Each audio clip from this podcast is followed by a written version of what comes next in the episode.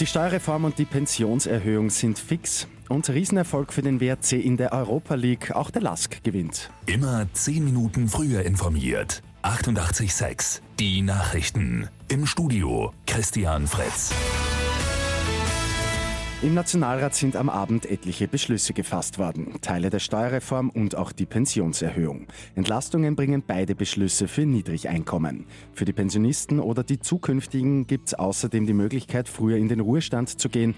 Nach 45 Versicherungsjahren kann mit 62 Jahren in Pension gegangen werden. Für Langzeitarbeitslose über 50 gibt es bis zu 50 Millionen Euro an zusätzlichen Förderungen. Christoph Chorherr, ehemaliger Planungssprecher der Wiener Grünen, hat seine Parteimitgliedschaft zurückgelegt.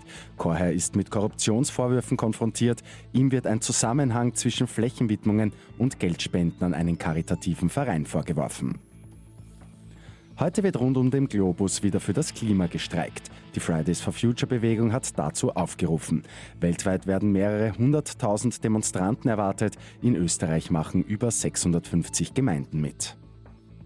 Und sensationeller Auftakt für den WRC in der Fußball-Europa League. Die gute Nachricht zum Schluss. Die Kärntner spielen gegen den deutschen Bundesligisten Borussia Mönchengladbach groß auf und gewinnen auswärts deutlich mit 4 zu 0.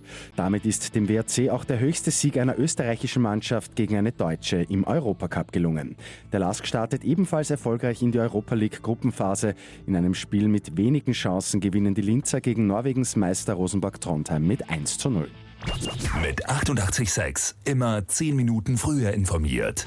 Weitere Infos jetzt auf Radio 886 AT.